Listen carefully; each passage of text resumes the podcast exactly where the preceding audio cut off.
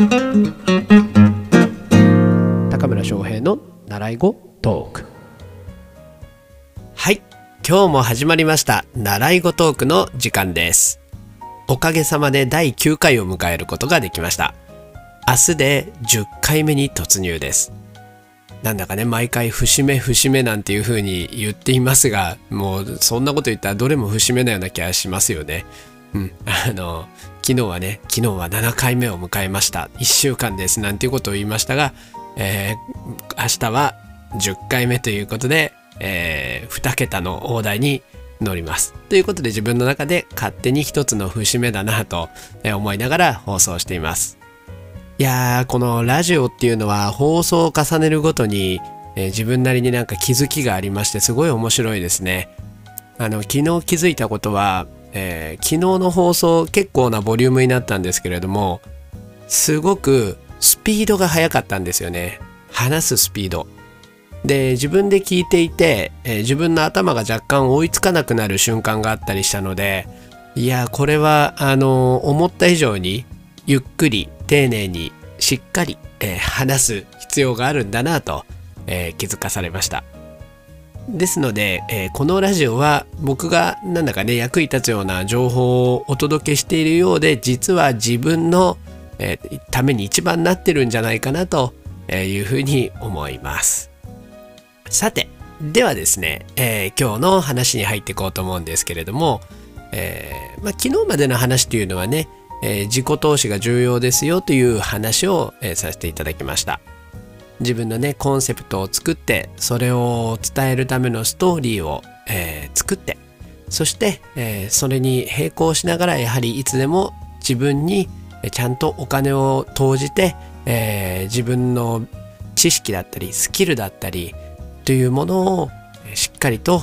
育んでいきましょうという話というのが、まあ、ここまでのざっくりとした、えー、おさらいでございます。でですね、今日の話は自己投資の話と、えー、一見相反する話に思われるかもしれないんですけれども、えー、まあ、あの、とても重要な話なので、えー、今日はあの自己投資の翌日に話すのはどうかなと思いながらも、え、この話にしてみようと思います。え、題してですね、やり方探しはもう卒業しよう。というテーマでお話ししていこうと思います。え昨日あの自己投資をして、えー、ちゃんと勉強して、えー、あのうまくいく、ね、ためのあのやり方方法を勉強しましょうなんていう話をしたんですが今日はやり方探し、うん、もしくはうんまあ方法探しノウハウ探しと言ってもいいかもしれないですね。まあ、もう卒業しようというお話です。で、えー、どんな、まあ、話かというとですねあのある段階においては自己投資というのは非常に重要ですし定期的に自己投資をして、えー、自分の知識技術みたいなものを向上させる必要はあります。僕も日々あの自己投資をしながら、えー、学ぶ機会というのを、えー、持つようにしています。ただここで怖いのは学ぶということだけで終わってしまう人がたくさんいるということです。学ぶことはもちろん重要だけどどこかで動かなければ何の形にもならないということです。今何かあの勉強してたりするとですねあの勉強してることでなんだかあの成長してる感覚をつかめますよね。僕もね前の放送で言いましたけれども今英語を勉強してるんですね。えー、であの学べば学ぶほどあのすごく知識が増えた、えー、そして自分が少し大きくなったような気がしてあの気分がいいんですよね。であのそこで危ないのはそれだけでは何の役にも立たないということなんですよね。僕が英語を勉強してるのはいつか外国の人とコミュニケーションを取れるようになってえー、例えばですけれどもこのビジネスのスタイルも外国の方に対応できるようなものにしていきたいという自分の中で大きな目標があるんですよね。えー、なのに勉強だけで終わらせてしまっていたら、うん、ただの頭でっかちの人になってしまうということですよね。やっぱりね勉強したものはアウトプットをしてあの磨いていかなければいけないんですよね。アウトプットをして初めてその勉強が価値を持つということが言えるということですね。あのよくあと僕のところに来てる生徒さんであるのはあの、まあ、ギターの練習ってある程度上達してくるとあの今度はねあの自由自在に弾きたくなってきてアドリブだとか作曲だとか、えー、そういうところに興味が向いてくるものなんですね。まあ、もちろんねそうじゃない人も結構いますけれどもそういう人が割と多いんですね。でそうやって実際アドリブをしてみようあとは作曲を、えー、試してみようなんていう時に必要になってくるのがいわゆる音楽理論と言われるものなんですね。えー、まあね過去の偉人たちがですね、えー、作ってきた曲だったり演奏だったりというものを元にして分析をして、えー、まとめたものが音楽理論だと、まあ、ここでは理解していただけたらなと思うんですけれども、まあ、要するに How to なんですよね、えー、こういう和音が鳴ってる時にはこういう音階を使うと、えー、かっこいい演奏になりますよとかコード進行っていうねコードっていうのは、まあ、和音のことなんですけれどもこういう和音の並べ方をすると売れる曲になりますよとか、えー、そういったものを学んでいくことが必要になってきます。もちろんね天才的な人っていうのはそれを感覚でやってしまうので音楽理論全く通ってなかったり楽譜が読めないっていう、えー、人もいるはいるんですけれども、まあ、僕をはじめね一般的にはやはりあのそういった理論の裏付けを持って演奏していった方が間違いないということは言えるんですよね。でここでみんなもう意気揚々と、えー、音楽理論の勉強を始めてえー、僕も一生懸命教えますし、えー、で、えー、みんなね、あの学習を進めてくれるんですけれども学習して分かってくるとああそういうものかってそこで納得して終わっちゃうことが非常に多いんですよね。まだ弾いてないんだけど弾けてるつもりになってしまうということがあってでも実際アドリブ演奏をセッションに行ってしてみたりあとは作曲を実際やってみるといろんな例外にぶつかるんですよね。あれこれあの本に書いてあったっけ？あれ先生あれ言ってたっけ？みたいなことが結構頻繁に出てきます。であと実践の場では特にセッションなんかに行って知らない人たちと初めましてで一緒に演奏をする時ってあの本にはどこにも書かれてない緊張という要素が入ってきたりするんですよね。ドキドキしちゃうわけです。そういう要素は、ね、机の上ではわかんないんですよね。なので、やっぱり勉強を進めながら実践をしていくということが、えー、とってもとっても重要だということが、えー、言いたいんですね。自己投資をして勉強してここまでは順調です。じゃあそのまま勉強し続けてもダメなんですよね。そう勉強はし続けていいんですよ。だけどそれと並行して実践実践実践なんですよね。そうそれをやらなければ自己投資の意味が半減してしまう。場合によっては半減どころかほとんどなくなってしまうということが今日言いたかったことです。ちなみにですねよくあの闇雲に行動すればいいんだっていうコンサルの方もいるはいるんですね。である意味それは真実ではあるんです。あの下手な鉄砲もね数打ちゃ当たるっていうのもあるのでよく方法論も知らないで動いてても数が人の100倍200倍ってあったら何かがハマったりするんですよね。で、えー、まあそういったことも、まあ、なくはないんですけれどもただそのやり方っていうのはいわゆる一発屋とかって言われるあの運よく当たってその後全然当たらないみたいな、えー、状況を生まないとも限らないということです。やらないよりは全然いいですよ。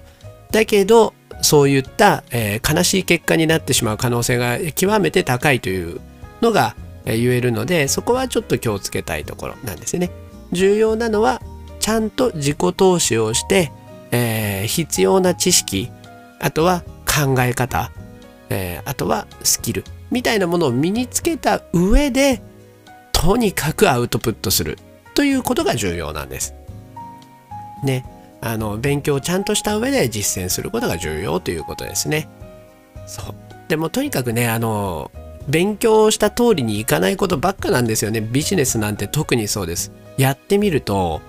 ね、あのビジネス書にはここでこういうふうに情報発信をすると必ずお客さんが湧きますみたいなことが書いてあるんだけどやってみると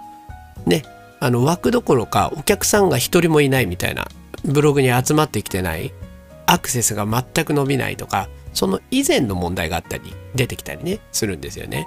こうやったら集客できます。一切来ないみたいなこともざらにあるんですよね。こういうふうにやらないとわからないことってのがえ実際あるんですよね。で、あのー、やってみて、じゃあ集客できないってなったら、別途そういう集客のえ勉強しなきゃいけないかもしれないし、えまあインターネットでね、検索したらいろんないい情報が出てくるかもしれません。なのでそこで微調整をしていくんですよね。僕の発信ではこういうふうに人が集まんないから、えー、この書かれてる教材に書かれてることとはちょっと違うから調整をしていこうみたいなので微調整をしていってえー、その結果自分らしい、えー、例えばビジネスだったらビジネスあとアドリブみたいなね演奏だったらアドリブの内容ができたりしてそれを人は何々さんらしいねっていう風な表現で、えー、表してくれるということですね。そう結局ね書かれてる通りでみんなねうまくいってしまったらもうほんとロボットみたいなものですよね。ね、そんなの面白くないですよね。その書かれた通りにやってうまくいって、えー、でも周りを見たら同じことでうまくいってる人だらけ。それってうまくいってるって言わないですもんね。やっぱあのビジネスにしても音楽の表現にしたってその他のことにしたってやっぱ自分らしくうまくいってるということがやっぱり人間にとって喜びだと思うんですよね。そう自分らしさですよね。うん、なのでやっぱり勉強をしてそこで一般的な、えー、知識を手に入れたら動いて自分らしく調整していくということが、えー、何か習得する上での本質なんじゃないかなと、えー、思います。でですよ実際勉強して動いて調整して調整してやってったけど全然ダメだったっていうこともあると思うんですよね。結果が全く出ませんっていう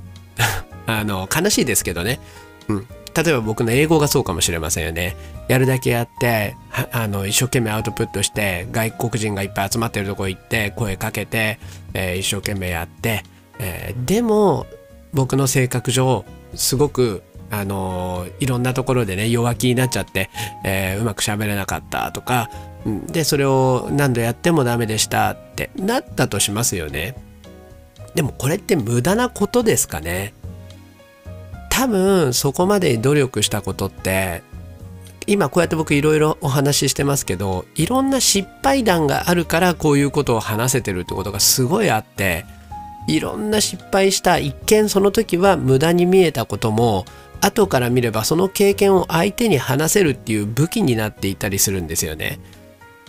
でいろんな失敗があったから僕はそれこそ会社員みたいなのが向いてないっていうのも分かったしうーんやっぱりねあの好きなことで頑張ってあのやっていくのが自分には向いてるんだなって分かったしその失敗がなければ多分普通に何かどっか就職してねあのそれなりの地位についてっていう状態だったと思うんですよね。でも今の僕から見たら今ここにいる僕の姿の方がよっぽど自信を持って自分だって言えるんですよね。これっていうのもねいろんな、あの失敗だったりダメだったことがあったからあるんですよね。でねあとそこで学んだことってその時は役に立たなかったと思うかもしれないけどひょんなところで役に立ったりすることもあるんですよね。あの時あの勉強してたからね今あのここで役立った。例えば英語が僕ダメだったとしてもじゃあ街を歩いてて急に外国の方に声をかけられたとしてその時はあの何かあのその人の役に立つことができるかもしれないですよね。でなんか若干だけど聞き取れる単語から推測してねあの伝えてあげることができるかもしれませんからね。うん、なので、えー、たとえやったことがダメだったとしても無駄になったって絶対思っちゃダメだと思います。ねあのそうだからそこでもうどうせ僕には向いてなかったんだみたいなことを言う人結構いるんですけどそれはすごいもったいない考え方だなと思います。未来の自分に投資したという、えー、ことだと思ってください。で、えー、ちなみになんですけれどもあのまあね、あの習い事トークっていう習いあ名前なので習い事ビジネスに関しての話にちょっとこれ話をつなげていきますとあのー、結局ねあのいろんなことトライアンドエラーでやっていくと、まあ、勉強しながらですよ必ず勉強しながらですけど勉強しながらやっていくと本当に当初考えていた理想と全然違うものが出来上がったりするんですね。当初はもうなんかキラキラしたね未来を想像して、えー、いたりするんだけどそれって多分あの世間一般がかっこいいと思う人生みたいなものを当てはめちゃってるんですよね自分の将来に。なんだけどやっていくと至るとこで自分らしさが出ちゃうんで良くも悪くも。最終的にアウトプットされてポコンと出たもの例えば教室ビジネスだったら出来上がった教室っていうのは最初イメージしていたものと多分全然違うんですよ。で勉強しながらこうなるだろうああなるだろうって夢見たものと全然違うんだけどそれって結果自分にとってとっても仕事のしやすい環境になってると思います。そうあの自分らしさがいろんなところで発動するんで出来上がったものはもう自分らしいものなんですよね。それが世間一般の憧れと違うものかもしれないけどそれは自分にとって最高の、えー、環境なんです。自分にしか作れなかったものなんです。なので出来上がったものが全然違っても落ち込まないでください。それでちゃんとあのねそれこそ売り上げが立ってたりとかちゃんとあの生徒さんが集まってたりねするんだったらそれが自分にとって最高の環境なんだというふうに結果的に言えると思います。なので、あの、まあ、理想をね、持って始めるのも素晴らしいことなんですけど、その理想と違ったからといって、がっくりってならないようにしてくださいね。ということで、えー、今日もいい感じ17分とかになってきてますね。はい。あのー、昨日よりはゆっくり喋れたんじゃないかなと、えー、思うんですが、いかがでしょうか。もし、あのね、聞き取りにくいとか、あの、もうちょっとゆっくりとか、もっと早くていいよとかあったら、えー、ぜひ教えてくださいね。で、あのー、最近ですね、この習い事トークの、あのー、て言うんでしょうか、アーカイブみたいな感じでまとめたブログを作りましたので、えー、習い語トーク .com ですね。えー、トークは TALK の話すのトークですね。えー、もうなんかこのタイトルダジャレみたいってちょっと最近思ってどうだったのかなと思いますけどそう習い事トークっていうねあのサイトを作りましたので、えー、そこからコメントとかあのお問い合わせのメールが送れたりしますのでもしよかったら感想などなど、えー、あの教えていただけたら、えとっても嬉しいですさてではじゃあ今日はこんなところにしていこうと思うんですが明日はあのー、そうですね、また多分全然違う話をすると思いますので、えー、楽しみにしていてください。それでは、じゃあ今日も最後までありがとうございました。さようなら。